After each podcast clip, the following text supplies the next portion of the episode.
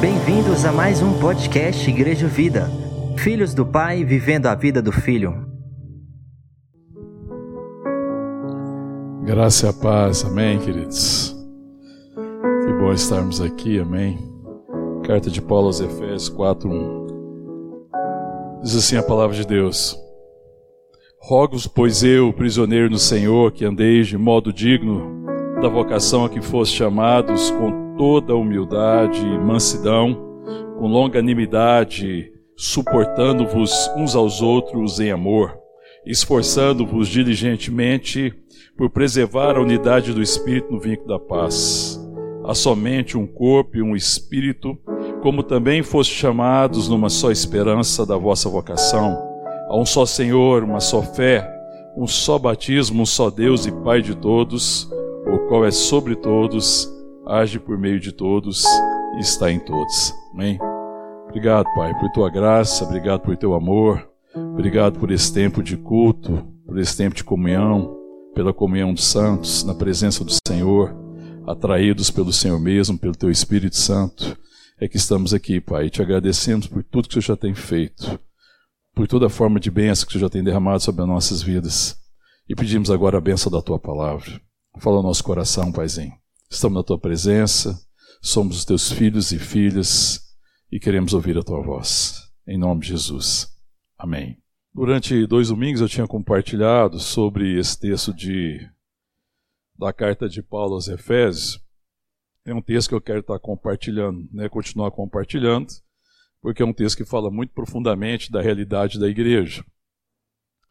E o apóstolo Paulo, como eu já compartilhei, nas três primeiros capítulos da carta aos Efésios, vai trabalhar a questão doutrinária, ele vai trabalhar as verdades, ele vai falar da salvação, da redenção, da nossa adoção, da, do selo do Espírito Santo, do ministério extraordinário que nós temos em Deus, do chamado que nós temos em Deus, da graça, da salvação, salvos pela graça, mediante a fé. Éramos estranhos às, às alianças de Deus, mas agora somos participantes dessa aliança. É, fomos chamados para boas obras. E vai trabalhar toda essa questão, a riqueza, a grandeza, a dimensão do chamado, né, do amor de Deus. E agora no capítulo 4 ele faz uma transição, porque ele fala assim: rogo-vos, pois esse pois está ligando a doutrina com a vivência. Então, Paulo agora quer traduzir tudo aquilo que ele falou em vivência, como viver diante da realidade. Conhecendo a nossa origem, que a nossa origem é espiritual, que nós somos gerados em Deus, né, sabendo que essa é a nossa identidade, que nós somos gerados nele, que nós somos criados por ele, que nós somos chamados com santa vocação antes da fundação do mundo, que Paulo está falando, que antes né, do mundo existir, que ele já nos chamou com santa vocação, segundo o conselho da sua vontade. Né? Então, é, de, conhecendo essa realidade da vocação, do chamado, da origem, que a gente possa agora prosseguir na direção do nosso destino, cumprir um destino, andar segundo o propósito que Deus tem para nós. Para cumprir um propósito, eu preciso conhecer a origem e o destino. O propósito é o caminho percorrido entre a origem e o destino. Nós temos um propósito de Deus, o propósito é eterno, amém, irmãos?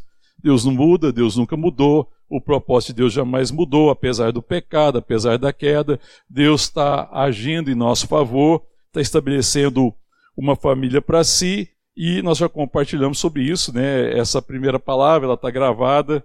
É, quem não ouviu, quem não esteve presente, ainda não ouviu, existe a oportunidade de estar ouvindo, tá bom? Nós vamos continuar compartilhando, então é muito importante. Depois, no segundo momento, compartilhei sobre identidade, vocação e chamado, e falando a respeito de que é, Paulo está dizendo assim: rogo-vos, pois. Primeiro, ele falou que é prisioneiro, ele tem compromisso com a vontade de Deus. O fato de ser prisioneiro significa que ele é absolutamente comprometido com a vontade de Deus porque ele é um homem absolutamente grato pela obra da cruz, pela obra que Deus realizou, e ele tem absoluto senso e certeza da sua miséria. Sem Deus ele estava perdido, sem esperança, mas pela graça ele foi salvo, essa gratidão no seu coração, essa consciência da obra profunda, dessa profunda salvação, é, traz essa gratidão no coração, essa gratidão se manifesta em compromisso. Amém, querido? Paulo é um homem compromissado.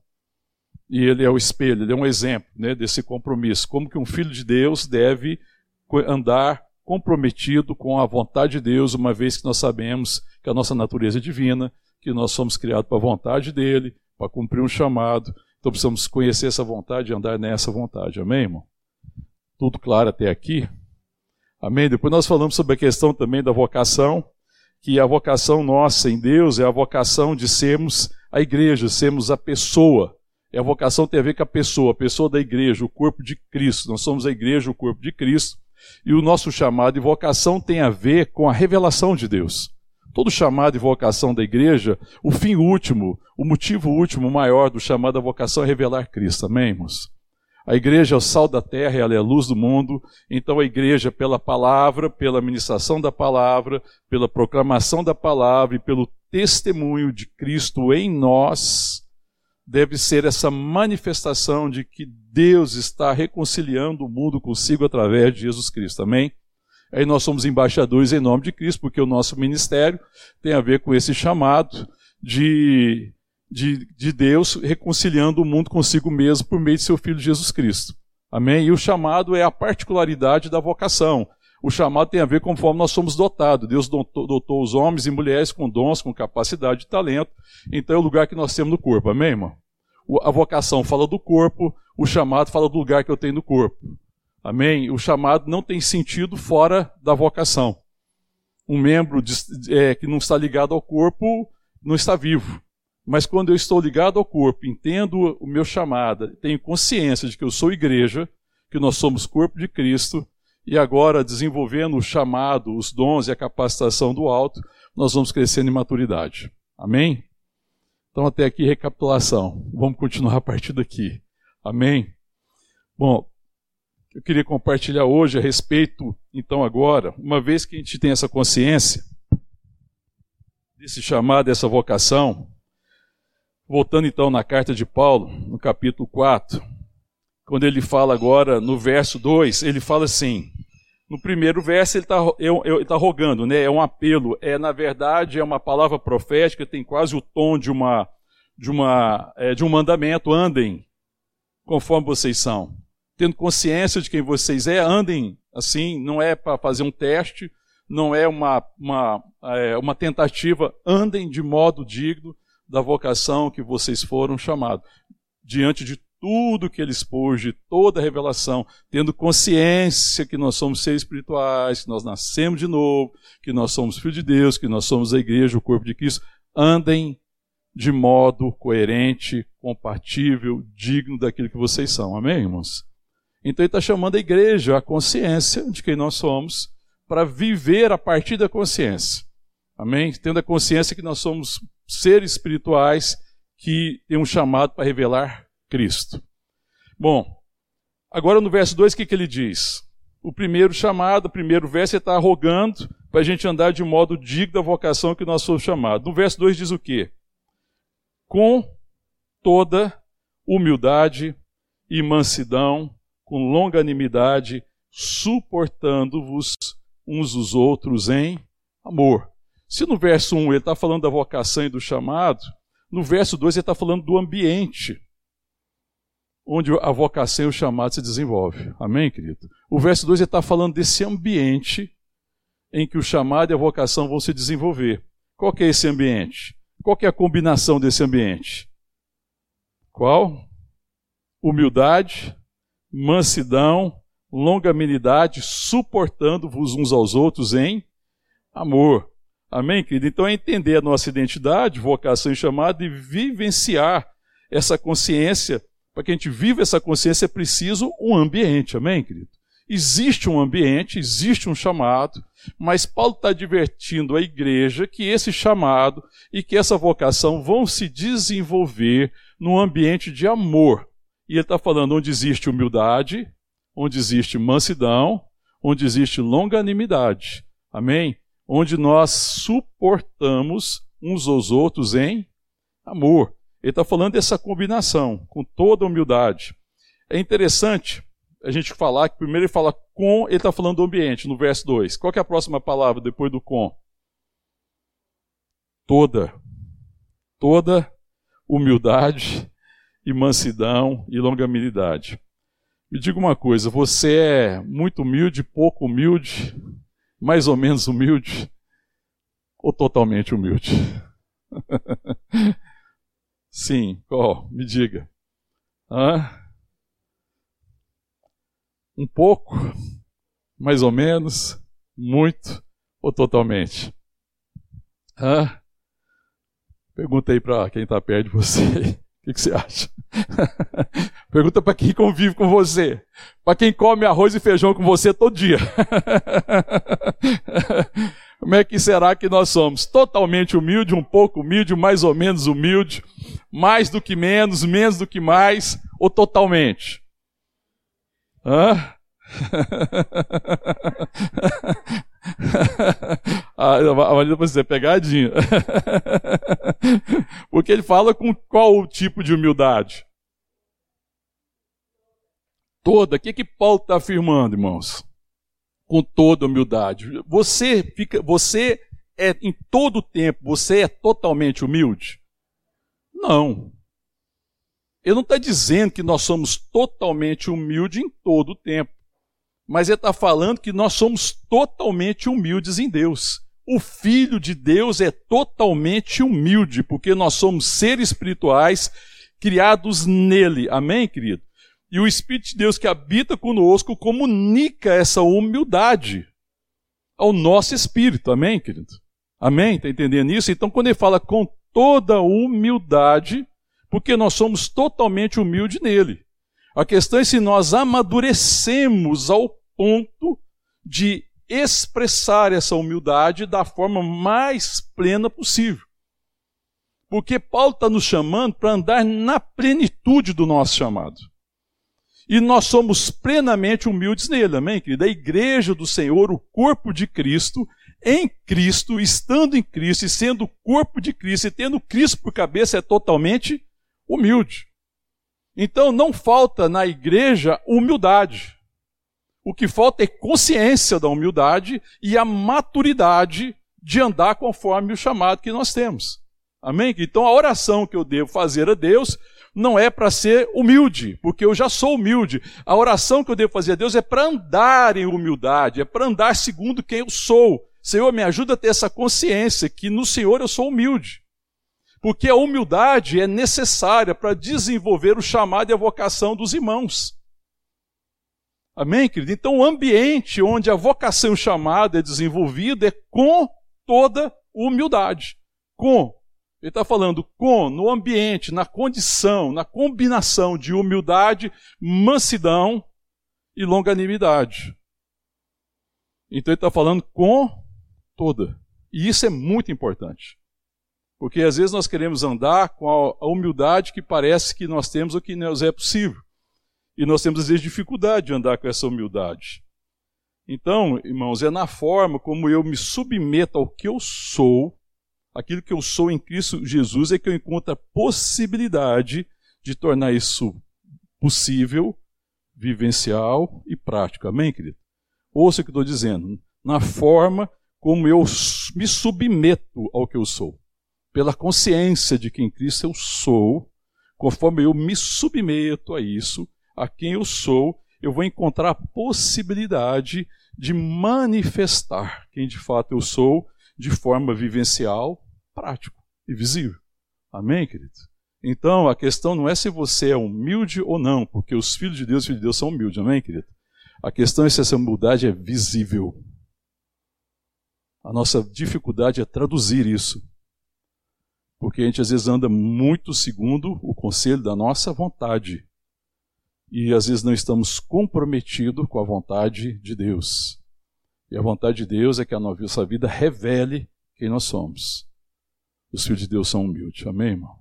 Aleluia, crê nisso? Amém, querido?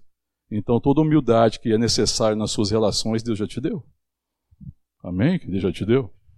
A questão é se você crê nisso e se você vai decidir andar assim, se submeter. Então a gente ora assim: Deus me ajuda a viver conforme eu sou no Senhor. A minha oração não é para ser humilde, porque parece que para ser humilde, então Deus teria que me mudar. Deus não muda os seus filhos. Uma vez que eu sou filho de Deus, eu sou filho de Deus. Ele já me deu todas as condições. Deus me transforma à medida que eu tenho consciência de quem eu sou e pela fé eu ando conforme a consciência daquilo que eu sou em Jesus Cristo. Amém, querido? Então é uma questão não de ser, mas é uma questão de andar. É uma questão de maturidade. É uma questão de plenitude. É porque às vezes a gente está satisfeito com pouca humildade. Porque parece que a gente até se esforçou. Se o ambiente que eu vivo é, não é de alto nível de humildade, se, se, a humildade no ambiente que eu vivo é pouca ou é rasa, um pouquinho mais de humildade parece que, tá, que satisfaz a gente, né? A gente está acima da média. E a gente se torna medíocre. Porque a a, essa questão de ser medíocre, a mediocridade é se entregar simplesmente a uma média. Ficar satisfeito, talvez, e viver ligeiramente acima da média. Fala assim, não, eu pelo menos eu ando segunda média. Não, Paulo está chamando para andar na plenitude do nosso chamado. Amém, querido? Olha a oração de Paulo no capítulo 3, no verso 14. Você está aí no capítulo 4, é na página do lado. Verso 14 diz assim: Por essa razão eu me ponho de joelho diante do Pai, de quem toma o nome toda, toda a família, tanto no céu sobre a terra, como sobre a terra, para que, segundo a riqueza da sua glória, vos conceda que sejais fortalecido com poder mediante o seu Espírito no homem interior. Amém, querido? E assim habite Cristo no vosso coração pela fé, estando vós arraigados e alicerçados em amor, a fim de poderdes compreender com todos os santos qual é a largura, o comprimento, a altura e a profundidade, conhecer o amor de Cristo que excede todo entendimento, para que sejais tomado de toda plenitude de Deus sejais tomados toda a plenitude de Deus. Então, Paulo está orando para que a gente tenha revelação, para que a gente tenha conhecimento, para que a gente seja fortalecimento segundo o Espírito de Deus no alma interior, para que a, a, a alicerçada e arraigada em Cristo compreenda o amor de Deus, que excede todo entendimento, o amor de Deus na perspectiva de que eu fui amado, que ele me amou, que ele me salvou, que ele me redimiu, mas também na perspectiva desse amor que deve fluir através de mim, para que a gente ande de forma plena, sejais tomado de toda a plenitude de Deus, é agora uma vez conhecendo quem eu sou, tendo sido amado por ele, tendo sido feito seu filho, andar na plenitude de quem eu sou. Então Paulo fala: andeis com toda humildade. Amém? Então não tem desculpa para a gente não ser humilde. Amém, queridos? Porque a humildade Deus nos já deu. A questão é como eu me submeto. Aí tem que vencer a carne. É por isso que a gente tem que sempre orar, irmãos. Porque é isso a gente vence na oração. Quando eu me submeto ao Pai e falo, Pai, não estou sendo um bom exemplo de humildade. Me ajuda a andar na plenitude do chamado que eu tenho no Senhor. Amém? Ele está entendendo isso? Amém? Nós somos espirituais, irmãos, somos seres espirituais. E essa consciência né, de que nós somos espirituais é que, que revelada a nós, que vai fazer com que ande de modo compatível com aquilo que nós somos. É por isso que Paulo insiste com o chamado, com a consciência de quem nós somos, para que a partir da consciência a gente possa estar caminhando. Amém? Então, ele está chamando a gente para andar dessa forma. Agora você pode falar assim: bom, ele vai trabalhar em três coisas principais aqui, que é a humildade, a mansidão, ou a gentileza, ou e a longanimidade, ou a paciência, e depois vai falar suportando uns aos outros em amor. Vamos por parte, vamos aprofundar um pouco mais humildade. Como é que eu poderia definir humildade na perspectiva da palavra de Deus? Como é que você pensa que é humildade na perspectiva da palavra? Humildade é não considerar a minha vida preciosa para mim mesmo. Humildade é não considerar a minha vida preciosa para mim mesmo. Ou seja, não considerar que a minha vida é importante para mim mesmo, mas que ela é preciosa e importante para o outro. Amém, querido? Você vai ver o apóstolo Paulo dizendo isso. Ele fala assim: Eu não tenho a minha vida preciosa para mim mesmo. Amém? Mas ele entendia que a vida dele era preciosa na perspectiva do outro. Por que, que a vida do, do Filho de Deus é, é, preciosa na perspectiva do outro? E humildade é não considerar minha vida importante para mim mesmo. Porque eu já sei da minha importância. Onde é que eu conheço a respeito da minha importância, irmão? O que, que tem que te dá certeza que você é importante? Qual é a maior afirmação da sua importância? Você vê isso aonde? Na cruz, no sacrifício, na doação. Eu, ele nos comprou com alto preço. Nós somos comprados pelo sangue do Cordeiro, amém, querido? Pelo Filho de Deus, seu único filho. Então isso fala de que nós somos preciosos. Então, humildade não é ser, não, ah, não sou precioso, humildade eu não sou ninguém, humildade eu sou um coitado, eu sou um pobre coitado. Isso não tem nada a ver com humildade. Não tem nada a ver com humildade. Humildade é quando eu não tenho a minha vida preciosa para mim mesmo. Porque Deus já revelou como a minha vida é preciosa para Ele à medida que Ele me amou. E conhecendo quem eu sou nele, agora a minha vida é preciosa para o outro. É, a humildade é isso, é simplesmente considerar-se sem importância para mim mesmo. Porque Deus já trabalhou meu coração. Sabe, querido, não é uma, considerar sem importância para mim mesmo não é baixa autoestima, não é nada disso. Não é questão de autoestima e nem baixa autoestima. É questão de ter estima correta. Eu sou amado por Ele, eu fui criado por Ele, Ele tem um propósito bendito. Eu sou servo da sua vontade, eu sou prisioneiro no Senhor. Eu sei que a vontade de Deus é revelar-se aos outros através de mim. Então a minha vida é importante para que o outro conheça Cristo. Para que o outro conheça o amor de Deus. Para que o outro seja abençoado pela minha vida. Para que o outro veja em mim o Filho. Veja em mim as virtudes do Pai. Veja em mim as virtudes daquele que me chamou das trevas da sua maravilhosa luz. Amém, querido? Concorda, irmão? Amém? Porque isso é que é humildade. Né? Às vezes as pessoas ficam em crise, porque pensam que humildade é outra coisa. Sabe, mas ninguém vai viver essa plenitude também da humildade sem acontecer uma coisa, sem se sentir humilhado. A gente pensa que humildade às vezes não tem a ver com humilhação, tem a ver. Eu vou te mostrar. Você está aí em Efésios, anda um pouquinho para frente. Vai na carta de Paulo aos Filipenses no capítulo 2, a partir do verso 5. Quando Paulo escreve a igreja que estava em Filipe, ele fala assim, capítulo 2, Filipenses, o verso é o 5, amém? Acharam aí, irmão? Diz assim: Tende em vós o mesmo sentimento que houve também em Cristo Jesus, pois ele, subsistindo em forma de Deus, não julgou como usurpação o ser igual a Deus. Antes, a si mesmo se esvaziou, assumindo a forma de servo, tornando-se em semelhança de homens e reconhecido em figura humana, a si mesmo se humilhou, tornando-se obediente até a morte e morte de cruz. Amém, queridos? Por que, que Jesus é totalmente humilde? Porque se humilhou. Porque ele foi totalmente humilhado. A palavra que nós estamos lendo de Efésios fala que ele desceu até os lugares inferiores da terra. Que ele deixou, deixou a sua glória a glória que ele tinha com o Pai, sendo Deus, ele não teve por usurpação ser igual a Deus. O que, que a palavra está dizendo? Jesus não teve por preciosa a sua vida para ele mesmo. Mas antes ele se esvaziou, assumiu a forma de servo e foi humilhado e morreu morte e morte de cruz, porque ele considerou a mim e a você. Amém, irmão? Está entendendo o que é humildade, irmão? Jesus foi humilhado para que eu e você fôssemos salvos. Isso é humildade. Amém, querido? Então também tem que aprender que para que as pessoas sejam abençoadas é, pela humildade, eu tenho que lidar com a humilhação. E a gente tem dificuldade com humilhação, né, irmão? A humilhação tem dificuldade, principalmente aquelas pessoas que se acham muito importantes. Quando a minha vida é muito importante para mim mesmo, se alguém tiver alguma atitude, se acontecer alguma coisa que me humilha, eu fico tentando me defender. Porque eu falo, ah, mas está me, me depreciando dessa forma? Eu sou importante, eu sou uma pessoa importante, não me considerou, né, não está me considerando, está me humilhando. E a gente tem uma dificuldade muito grande com isso.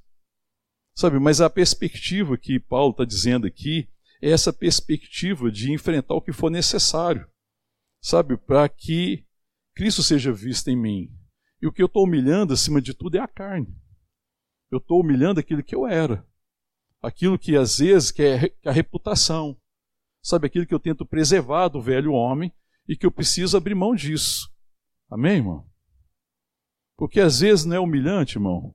Você está certo, querendo ajudar alguém e alguém solta os cachorros em você. É humilhante ou não é? Qual é a sua reação? Se reagir é ruim, não é, irmão? Porque reage aonde? Na carne. Mas quando alguém solta os cachorros em você, o que, que você faz? Você reage na carne, ou você lembra quem você é em Jesus Cristo, respira, conta até 10, ou até 100, ou até mil, para você não reagir, mas para você agir em humildade e falar assim: a minha vida é importante para Ele. Eu não vou me preservar, eu vou me humilhar. Amém, irmão? É porque eu preciso olhar e falar assim: a minha vida é importante para o outro, entendeu, irmão? Não é humilhante, irmão, você olhar para o outro que te, às vezes te ofendeu e que não ajuda da melhor forma e falar assim: puxa, eu vou me colocar na posição inferior. Não é que eu seja inferior, é que eu já sei quem eu sou. É ele que não sabe quem é. Eu vou me pôr numa posição tal que ele aprenda quem ele é. Eu vou me colocar numa posição tal que dê oportunidade para que ele cresça. Eu prefiro me humilhar e oferecer oportunidade de arrependimento. Amém, irmão? É se colocar na posição inferior. Tá vendo, irmão? Não sendo inferior, sendo igual, sendo amado por Cristo, sendo precioso para Deus, mas entendendo que tem momentos que é melhor me fazer assim, por amor. Isso não muda o meu valor. Porque o meu valor não tem nada a ver com o que as pessoas fazem a meu respeito. O meu valor só tem a ver com aquilo que Cristo fez, está fazendo a meu respeito. Se as pessoas me respeitam ou não me, ou não me consideram, ou estão me humilhando, isso não muda quem eu sou. Eu sei quem eu sou. Eu sou o que sou pela graça de Deus. Eu não sou o que as pessoas acham, o que elas fazem, a qual forma que elas reagem diante da reação errada do outro inadequada do outro, pecaminosa do outro, eu tenho a oportunidade de me humilhar. Amém, queridos? De me colocar na posição inferior para que o outro tenha oportunidade de se arrepender. Amém, querido? Como diz o outro, não é ser capacho, não é nada disso. Não é essa postura. Essa postura, ah, não sou capaz de ninguém, essa é uma postura arrogante e distante da humildade. Não é nada disso. Isso é a carne que fala, é o diabo que fala, isso é uma mentira. Crente não é capaz de ninguém e nem deve ser. Mas deve ser humilde, é olhar o outro e oferecer para ele a oportunidade. Eu não vou pagar o mal com o mal. Eu não pago a agressão, seja ela que for, com agressão. Mas é pagar o mal com o bem. E pagar o mal com o bem é se humilhar diante das situações, amém, irmão? É não buscar o meu direito, mas é confiar que o meu direito está em Deus e ser uma oportunidade de arrependimento para o outro. Amém, irmão? Todo mundo aqui faz desse jeito, não faz, irmão? Beleza? Só estou lembrando, né? Só para lembrar mesmo. Nós somos desse jeito, não somos, irmão? Só para lembrar. oh, Deus. Sabe que a posição de liderança na igreja, e talvez essa seja um desafio com o líder, quanto mais Deus te oferecer oportunidade de liderança, mais humilhado você será. Tá bem, irmão? Então fala logo para não ter problema. Quanto mais oportunidade de liderança você tiver no seio da igreja, do corpo de Cristo, mais humilhado você certamente será. Amém? Aleluia, irmão? Glória a Deus, irmão. Porque o líder, o líder na igreja, na igreja, na igreja do Senhor, no corpo de Cristo, não existe a posição do líder como um, alguém que tem uma posição de autoridade acima, hierárquica. É a posição de quem está embaixo. É a posição de quem se posiciona na parte inferior, de quem se humilha para que o outro cresça. Então, o padrão de humildade é meu, a forma com que eu me humilho deve ser uma referência para o outro, para que seja para o outro o mínimo. Eu devo me humilhar diante da caminhada da igreja, dos meus irmãos e irmãs, na caminhada, no chamado no ministério que nós temos em Cristo, de tal forma que eu testemunhe Cristo, mas que também para ele seja um testemunho de que ele pode ser melhor, que ele pode alcançar mais, que ele pode caminhar mais, porque o exemplo máximo de humildade é Cristo. Então eu nunca serei o melhor exemplo, mas eu posso ser um exemplo de humildade para a igreja. Amém, querido? Então, quando você está na posição de liderança na igreja, Deus está te dando a oportunidade de humilhar-se. Amém, querido? De ter essa postura de humildade para que Cristo seja visto. Porque nesse ambiente, com toda humildade, que as pessoas cumprirão o seu chamado e a sua vocação de forma digna. Amém, querido? Então a liderança é um chamado à humildade. E se é um chamado à humildade, é um chamado à humilhação. Então um líder deve se, se acostumar logo com isso. Que ele vai passar por humilhação. Cristo passou por humilhação. mas humilhação me ensina a ser humilde. É nessa perspectiva. A humilhação não é para que eu, eu seja é, inferiorizado, não é nada disso. A humilhação é a oportunidade de revelar Cristo Jesus. É nesse sentido. Amém, querido? Que nós podemos fazer assim. Quando o Senhor foi lavar os pés dos discípulos, ele deu uma lição também de humildade, não deu? Capítulo 13 do Evangelho de João. Não foi? Sim ou não? Sim. O que, que Pedro fez quando Jesus quis lavar o pé dos discípulos? Pedro teve resistiu. E ele não queria que lavasse. Não, Senhor, você não vai lavar meu pé, ué. Mas Pedro não estava entendendo completamente, não estava compreendendo o nível de humilhação que Jesus ia passar. E Jesus está dando para ele uma lição de humildade. Ele fala assim: Eu sendo servo, né, eu sou servo, sou Senhor, eu vim aqui e lavei vossos pés. Façam isso também. Primeiro ele ensina que a gente deve lavar os pés uns aos outros. A lavar o pé uns aos outros, irmão, tem uma postura de humildade em relação ao outro, porque quem lava o pé fica numa posição inferior. Amém, irmão? Porque era um trabalho reservado aos escravos. E era um horror alguém lavar o pé, porque era muito humilhante. E Jesus se humilha. Porque não era questão tanto se os pés sujos, estava sujo, a sujeira fala da caminhada, dos pecados, do dia a dia, que eu preciso ir lidando com os pecados diários, a, a sujeira fala disso, mas a postura é de muita humilhação. Então ele se posicionou de uma forma humilde para lavar os pés ao discípulo. E aí ele fala para Pedro: Pedro, se eu não te lavar, você não tem parte comigo. Então, quando ele lava os pés ao discípulo, ele estava falando também dessa participação, que nós somos parte uns dos outros, que nós somos membros uns dos outros. E se nós somos membros dos outros, certamente os mais maduros deverão se humilhar em favor dos imaturos. Amém, querido? Então não tem nenhum problema que um humilde passe por um líder, né, ou uma pessoa madura passe por humilhação, pois às vezes a humilhação é o ambiente necessário para que o outro cresça e amadureça e veja como que você, como que eu reajo diante da humilhação. Amém, irmão? Aleluia, irmão. Glória a Deus. Porque nessa hora o que a gente tem que pensar? Nós temos que valorizar o relacionamento. Porque a humilhação é quando eu tenho essa perspectiva, eu falo, a ofensa às vezes é grave, mas o relacionamento é mais importante. Eu me humilho para que o relacionamento cresça. Amém, irmão? Aleluia. Nós podemos falar muita coisa ainda a respeito de, de, de, de humildade, mas vamos prosseguir um pouco. Depois de toda humildade, o que, que ele fala? Volta lá em Efésios. Com toda humildade e mansidão Mansidão fala de quê, irmão? De gentileza, de não ser agressivo, de ser gentil, de ser manso, de ser temperado, de ser um exemplo no trato com as pessoas. Você é um exemplo no trato com as pessoas. Você trata as pessoas da forma mais gentil possível, da forma mais mansa possível. Amém, querido? Fala disso, nesse sentido de você é, ter esse estilo não agressivo, Amém? E tem gente que fala assim, né? Você, a gente às vezes está conversando sobre alguém, sobre a questão às vezes do temperamento, ela confunde temperamento com gentileza ou com mansidão. Existe uma diferença. Porque às vezes temperamento não tem muito a ver com aquilo que você herdou da sua família. Mas deixa eu te falar uma coisa: você é quem agora? Qual é o seu laço mais fundamental? É com a sua família de sangue ou com a família de Deus? Ou com Cristo? o seu DNA é, o, é, é, é da, da, família, você traz hoje o DNA da sua família ou você traz o DNA de, de Cristo? Me diga. Hã? Cristo. Então como é que você fala, não, a minha família, você sabe, né? Porque a minha família é assim, o povo é meio agressivo, o povo é meio rude, o povo é grosso e tal. Então aí você põe culpa na sua família, no, na, na, sua é, genealogia, né?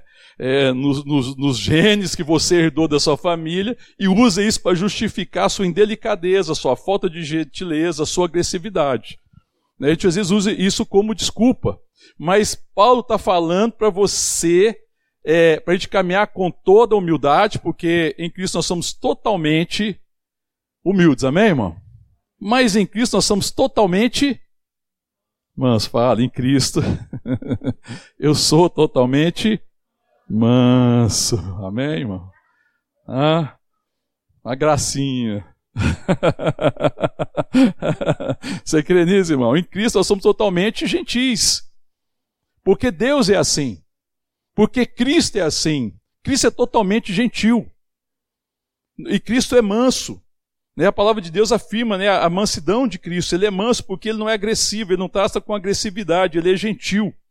Então, é, isso fala de você é, ter um comportamento, um falar agradável. O próprio apóstolo, apóstolo Paulo fala, ora para a igreja, pede para a igreja orar para ele, para que a palavra dele seja o quê? Temperada seja agradável, seja de fácil compreensão. Então, quando eu converso, quando eu lido com as pessoas nas relações, eu tenho que ser gentil. E gentileza fala de falar da melhor forma possível para que o outro compreenda.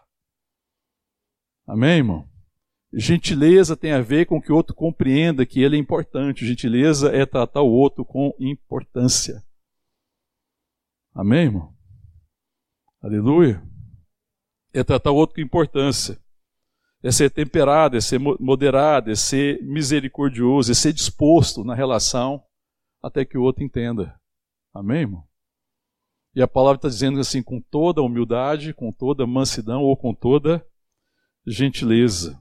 Sabe, e, e gentileza tem a ver com se submeter a Cristo na perspectiva de comunicar ao outro o interesse que eu tenho por outro de vez do meu interesse. A nossa, às vezes, falta de gentileza é que a gente conversa com o outro pensando mais no interesse da gente que do outro. Você quer ser gentil, aprende a conversar com o outro pensando no interesse do outro e menos no seu. Você vai ver como é que você vai se tornar alguém gentil rapidamente. Porque a nossa ingentileza, a falta de gentileza, muitas vezes é que eu estou comunicando o meu interesse para o outro. Então, comunique o interesse que você tem pelo outro. Amém, querido? E qual é o interesse que eu devo ter para o meu irmão? Qual que é o interesse que a igreja deve ter uns pelos outros? Qual é o interesse que eu devo comunicar para as pessoas? Qual é o interesse? Que ele cresça e que ele amadureça. Amém, querido? Esse é o meu interesse. Eu tenho que comunicar isso, eu tenho que ter essa disposição, eu tenho que me submeter à vontade de Deus para que o outro alcance o objetivo dele em Deus. Amém, querido? Gentileza é conversar com o outro e lidar com as situações de forma sincera, não de forma enganosa, não de forma superficial, de forma profunda, mas deixando claro que o meu interesse é o outro. Amém, querido? É quando eu converso com sinceridade, com toda gravidade, que às vezes a questão requer, com toda profundidade, com toda a verdade, mas no interesse do crescimento do outro. Amém, querido?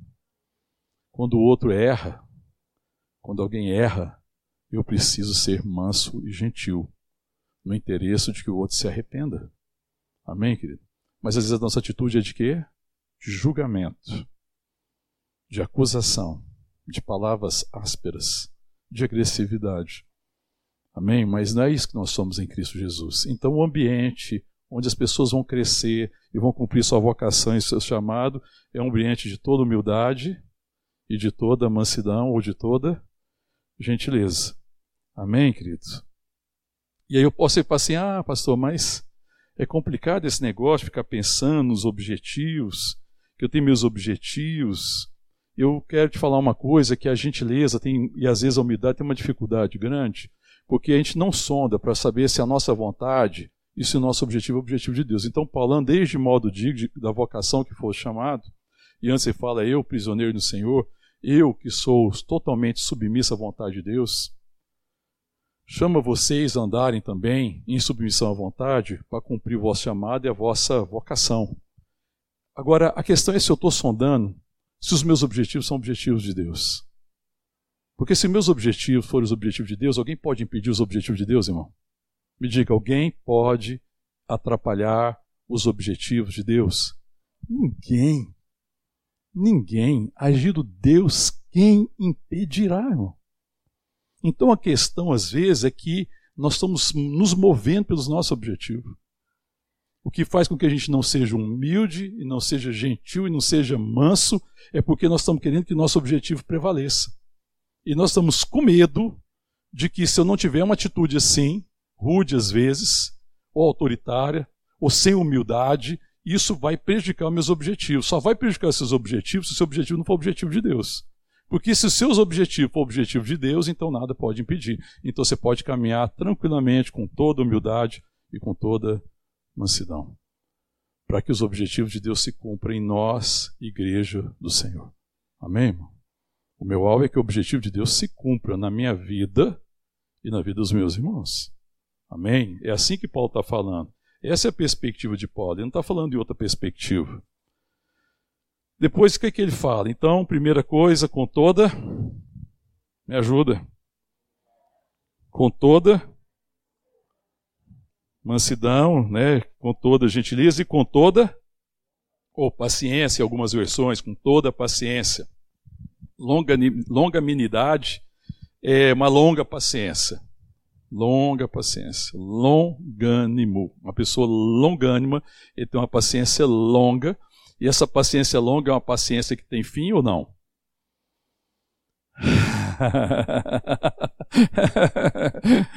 a gente, é muito comum falar assim: ah, minha paciência acabou, não aguento mais, não tenho mais paciência. não, irmão, a paciência humana é desse jeitinho mesmo, ela dura pouquinho, bem curtinha, bem complicada, bem interesseira. é pouca.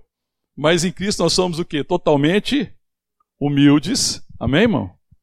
Totalmente manso e totalmente paciente. Amém, irmão? totalmente paciente. Então você pode olhar para quem está perto de você e falar, pode ficar tranquilo que eu sou totalmente paciente, tá? Tranquilo, não preocupa. Minha paciência não tem fim, é longa.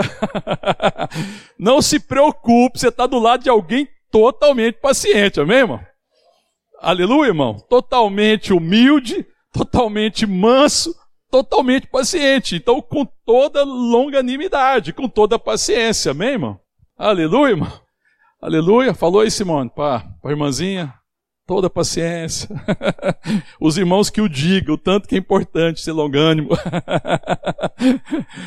Ai, meu Deus. Mas apóstolo Paulo, quando ele está falando dessa questão também, né, da questão de ser longânimo, na carta que ele escreve à igreja de Corinto, o que, que ele diz lá sobre o amor? Primeira, primeira característica do amor. Quando ele vai desdobrar o amor lá na primeira carta, no capítulo 13, o que, que ele fala sobre o amor? O amor é o quê? Capítulo 4, verso 4 do capítulo 13. O amor é paciente. Amém, irmão? O amor é paciente, ponto. Deus é amor, nós somos amor. O amor é paciente. E essa paciência é a paciência da constância. É de quem permanece. Paciência significa constância. Paciência significa você é, vem, de esperar. Essa paciência é quem espera com fé. É quem, não é quem espera na perspectiva que talvez dê certo, não é quem espera na certeza que a minha paciência tem todo sentido. E o que importa é que eu seja paciente. O resto é com Deus. É Deus que transforma as pessoas. Mas Deus transforma num ambiente de amor. O amor é paciente, então eu serei paciente. Porque eu sou paciente. Amém? Deus me ajuda a ser quem eu sou a ser paciente nas minhas relações. Amém, querido? A viver segundo é, a minha natureza, porque na minha natureza, no meu DNA, a minha identidade é essa, paciência. Paulo está falando, olha, com toda humildade, com toda mansidão, com toda paciência, com longa paciência. O apóstolo Paulo, quando ele fala aqui da questão do amor, ele fala: o amor é paciente, é benigno, o amor não se arde em ciúmes, não se ufana, não se ensoberbece, não se conduz inconveniente, inconvenientemente, não procura os seus interesses. O amor é humilde. Não se exaspera. Não se ressente do mal. O amor é humilde. Não se alega com a injustiça. O amor é humilde, mas regozija-se com a verdade. Tudo sofre, tudo crê, tudo espera, tudo suporta. Amém? Que depois tem que traduzir o que é isso tudo também, né? Precisa compreender o que é o tudo que ele está falando aqui, que tudo suporta nessa perspectiva. Ele tudo suporta na perspectiva de o crescimento do outro. Então eu vou suportar o outro em amor pacientemente até que Cristo seja formado nele. Amém, querido? Não é suportar tudo sem um propósito, mas é suportar na perspectiva correta, na certeza que Deus está trabalhando, orando para que permaneça paciente até que Cristo seja formado. Amém, querido? Paulo fala que ele suportou dores de parto até que Cristo fosse formado na igreja. Amém, querido? Aleluia, irmão. Até que ele estava gerando os discípulos é como uma mulher gera um filho. E ele gera e espera o tempo necessário na gestação até que a pessoa seja quem tem que ser. Porque no começo da, da, da gestação, o que, que é o ser que está lá? É o quê? É um embrião. Depois ele se torna um feto. Mas é para ser embrião ou é para ser feto? Para que, que é? É para ser o quê? Qual que é o objetivo final? Um embrião, um feto ou um ser humano? E aí tem que esperar quanto tempo? Aí você vai esperar em torno de nove meses, com toda a paciência, com todo o desconforto, sofrendo até o fim. Paciência significa que você suporta até o fim. É a constância, é a capacidade de sofrer o tempo que for necessário. Paciência é a capacidade de sofrer o tempo necessário. Amém, querido? Não está dizendo que não tem sofrimento. O amor ágape é um amor sofredor. O amor significa que a gente às vezes vai sofrer por amor. Mas a gente não sofre em vão, irmão. Eu sofro com fé. Eu sofro na certeza de que Deus está trabalhando e que esse é meu chamado, que essa é minha vocação e que esse ambiente de paciência é necessário para que os meus irmãos sejam transformados, sejam maduros e alcancem a plenitude daquilo que eles são em Jesus Cristo. O amor tudo sofre, tudo espera, tudo suporta. O amor jamais acaba. A paciência, então, ela não acaba. Amém, querido? plenitude da paciência é continuar esperando até que Deus faça a obra. Amém, querido? Então, é, quando é que a gente espera, né? Eu lembro da Marília, né, Marília? Às vezes falar uma vez sobre a Rita. Lembra, Marília? Conversando na igreja. Estava difícil a luta, né? Até quando, né, Marília? Até o fim, Marília. Até que Cristo seja formado. Então, beleza. Agora entendi, vamos para frente. Porque Deus está trabalhando em nós, irmão. Você veja que ser totalmente humilde, ser totalmente manso, ser totalmente paciente é uma obra extraordinária de Cristo em mim, amém, querido? Eu estou me tornando semelhante ao Filho de Deus. E a minha vida e a minha relação com os meus irmãos está oferecendo um ambiente de acolhimento, de aceitação, de perdão, de misericórdia, de mansidão, de humildade para que o outro cresça. Amém, queridos? Amém? É, é você lidar é, com as circunstâncias é, sem que a circunstância te coloque em xeque. Paciência é você permanecer. Paciência, a circunstância pode ser totalmente adversa, mas ela não me coloca em xeque, porque eu tenho certeza do meu chamado. Eu tenho certeza que Deus me dará as condições. Eu sei que a paciência que eu preciso para lidar com aquela situação, eu já tenho nele. Eu preciso me submeter à vontade dele. Eu preciso conhecer o bem que ele quer fazer para o outro. É assim que eu preciso caminhar. Eu preciso permanecer firme, suportando o outro em amor. É um suporte. A paciência é um suporte. A mansidão é um suporte. A humildade é um suporte.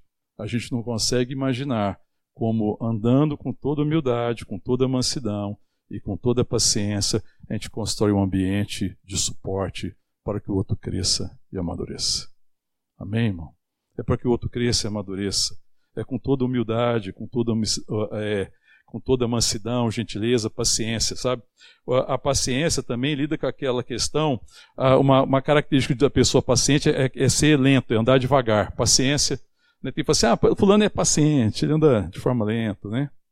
Anda devagar. Tem a ver com isso também, porque é não ser rápido para julgar, é não ser rápido para penalizar, é não ser para condenar as pessoas, é não ser para vingar. Sabe por quê, querido? Porque nós somos totalmente pacientes. Porque a vingança é uma forma de interromper a paciência. A vingança é uma forma de prevalecer. A condenação é uma forma de querer prevalecer. A condenação é me colocar melhor do que o outro, irmão. Me diga uma coisa: para Deus te curar, te salvar, te redimir, ter paciência com você? Muito ou pouca? Nem muita, nem pouca, toda. Ele teve toda, viu? Desculpe que não dá nem para nomear o tamanho da paciência que Deus teve comigo e com você, tá bom? Para a gente ficar com essa história que eu tenho pouca paciência, eu estou com muita paciência, porque ele teve toda paciência. Amém, querida? A morte na cruz significou muita humilhação ou toda humilhação possível. Um filho de Deus, para Deus, toda humilhação. Amém, queridos? E Deus é um pouco, foi um pouquinho manso com você, no trato com você, muito manso, pouco, como é que foi? O que, você acha? Totalmente, né? Até hoje, totalmente manso. Amém, querido? Então, não existe esse negócio de ser um pouco, de ser muito, de ser mais ou menos. Totalmente humilde, totalmente gentil, totalmente manso, totalmente paciente.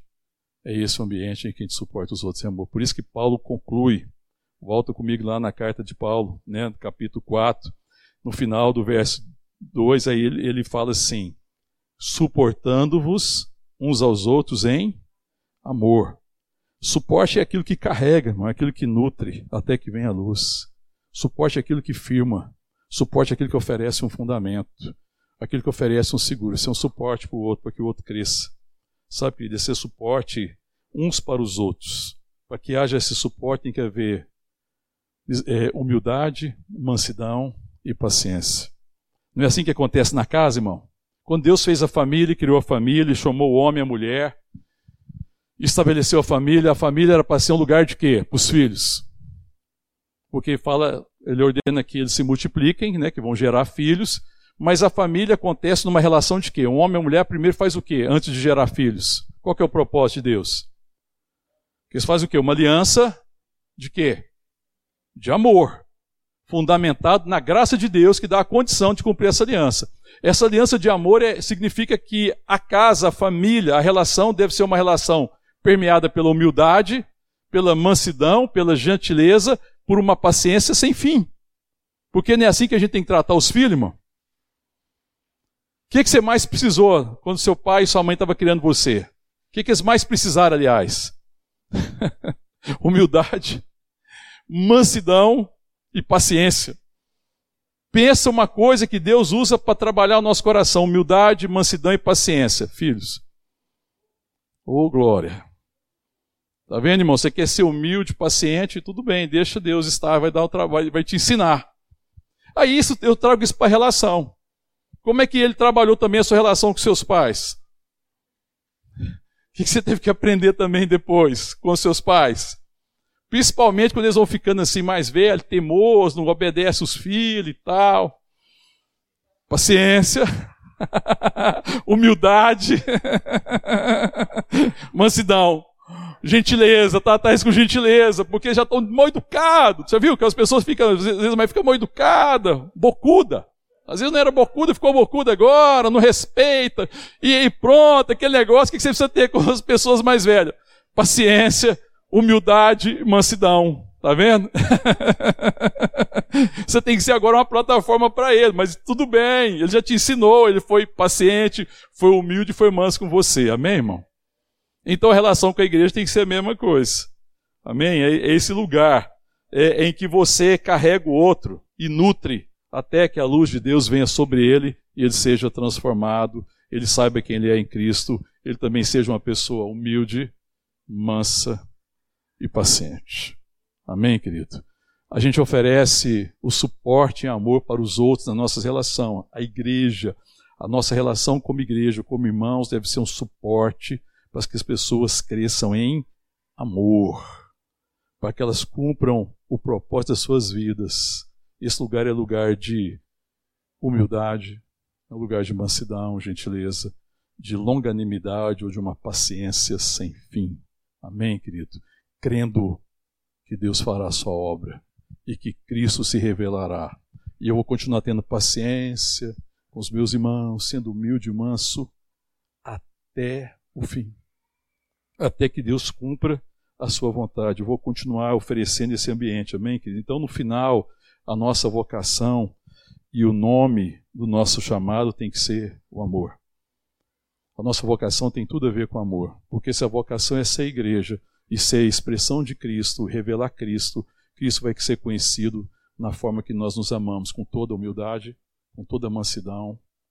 Amém, querido? Com toda paciência, suportando uns aos outros em amor. Se alguém errar, irmão, nós vamos suportá-lo em amor. Se alguém é imaturo, nós vamos suportá-los em amor. Amém, querido? Se alguém tem muita dificuldade na caminhada, tem tropeçado seguidamente, nós teremos paciência, longa paciência, insistiremos com ele até que ele cresça e amadureça, porque nós somos totalmente humildes, manso e pacientes. E se ele é alguém que precisa de paciência, ele está no lugar certo na relação com a igreja, em nome de Jesus. Amém, querido? Deixa eu perguntar: você tem na sua família alguém difícil? Alguém que tem? Não, eu estou perguntando além de você, fora você. tem alguém difícil? Eu tenho certeza. Você, tá, mas fora você, tem alguém? um monte, né, irmão? Uhum. Então, irmão, permaneça humilde, permaneça manso, gentil e paciente, porque a sua família inteira tem paciência com você, é mansa, Deus está dando graça, aqui na igreja Deus está dando graça, nós estamos caminhando, amém, querido? E eu falo assim, porque a gente fica pensando, ah, alguém difícil. Ah, não, eu não sou tão difícil. Ah, peraí, Deus precisou de menos paciência? Ou de toda com você? Ele precisou ser menos manso ou de toda mansidão, de toda gentileza? Toda. Ele precisou de um pouco menos de humildade, não foi preciso morrer na cruz. Ele teve que se humilhar menos por causa de você? Não, total humilhação. Então, irmão, você é a pessoa mais difícil da sua casa junto com os outros, tá bom? Então tenha paciência com o resto, tenha misericórdia, porque se Deus curou você, está mudando você, Ele faz isso com qualquer um. Amém, querido? Aleluia. As nossas relações, irmãos, precisa ser um suporte, um lugar de amor, de perdão, de misericórdia. Nossas relações não podem ser marcadas por desistir dos outros jamais. Nunca desista de ninguém. Porque Deus não desiste de ninguém. Porque Ele é totalmente manso, totalmente humilde. Amém, querido? Ele é totalmente paciente. E Ele teve muita paciência comigo e com você. Que nós sejamos um povo paciente.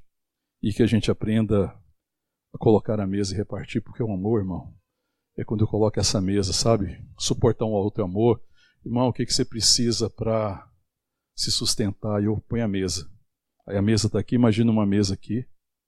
E eu quero perguntar para você o que, que você traria para a mesa. A igreja é a mesa do Senhor. O Senhor está aqui no nosso meio, amém, irmão? Tem uma mesa posta diante de nós. O que, que eu e você podemos colocar na mesa? E depois repartir. Mansidão, humildade, paciência. Amém, querido? Que eu traga para essa mesa mansidão que eu aprenda a colocar a mesa para o meu irmão. Meu irmão, que você precisa para ser sustentado e nutrido é paciência, pois a mesa é a mesa da paciência, sirva-se.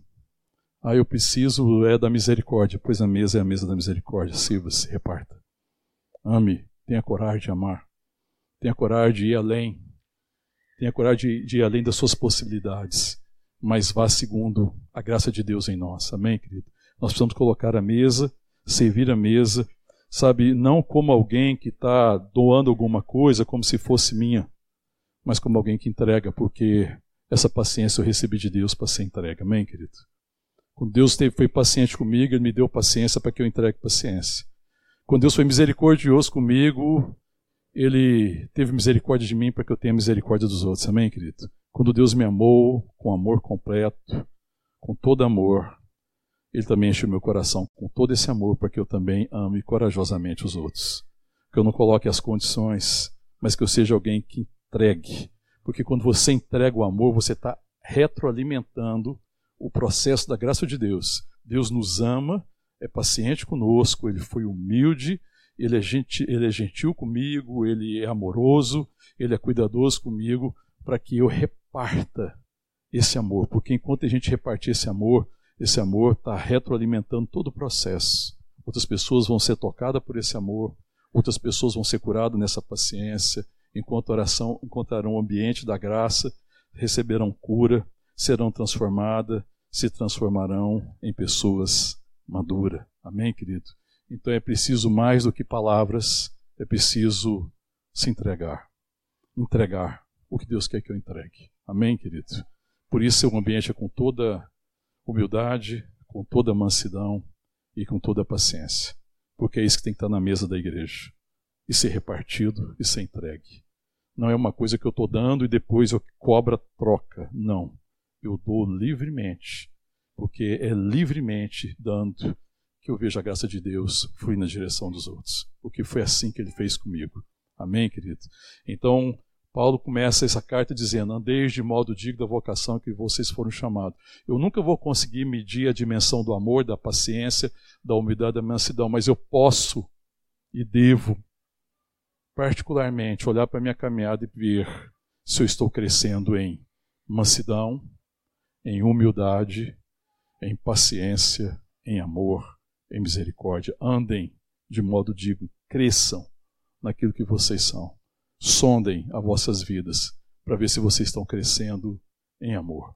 Porque ele fala, cresçamos em amor. Ele nos chama crescer em amor. Amém, querido? Pela justa cooperação de cada parte, nós somos edificados em amor para que todos cresçam, que todos atinjam a plenitude. Que Deus dê a mim e você a graça de sermos gente assim. Amém, querido? Cumprindo essa vocação bendita. Gente humilde, mansa e paciente. Em nome de Jesus. Vamos ficar de pé, vamos orar. Paulo, ele continuando na carta aqui, depois nós vamos tratar desse tempo, mas para que a gente possa concluir aqui, diz assim, no verso 12, que ele, tudo que ele fez, os dons que ele deu, o chamado, verso 12 fala assim, com vista ao aperfeiçoamento dos santos, para o desempenho de seu serviço, para a edificação do corpo de Cristo, até que todos cheguemos à unidade da fé e do pleno conhecimento do Filho de Deus, a perfeita varonilidade, a medida da estatura da plenitude de Cristo, até que teu todos cheguem à medida da plenitude de Cristo, irmão. Queridos, se eu e você temos toda a humildade, se nós temos toda a mansidão, e se eu e você temos toda a paciência, não espere menos do que toda a paciência, amém, querido? Continue caminhando até você conhecer toda a paciência. Amém, querido? Ou melhor, até que toda a paciência seja conhecida através de você, toda humildade e toda mansidão. Porque está falando com toda humildade, com toda mansidão, com toda paciência. Isso é plenitude, amém, querido? Plenitude é entregar é, aquilo que me foi dado graciosamente, amém, querido? Plenitude é caminhar assim é maturidade, é isso. É quando você entrega de forma plena, porque você sabe que você recebeu tudo. Então, tudo aquilo que Deus tem nos chamado a repartir já nos deu, já estamos na posse. Importa sermos maduros e preparar a mesa para os nossos irmãos uma mesa de misericórdia, de amor, de perdão, de mansidão, de gentileza, uma mesa de humildade, de uma longa paciência. Amém. Ora, o Senhor, pede para Ele ao teu coração em nome de Jesus, amém. Fala, Senhor, me ajuda a andar de modo digno da vocação que eu fui chamado. Em nome de Jesus, com toda humildade, mansidão e paciência, suportando os meus irmãos em amor.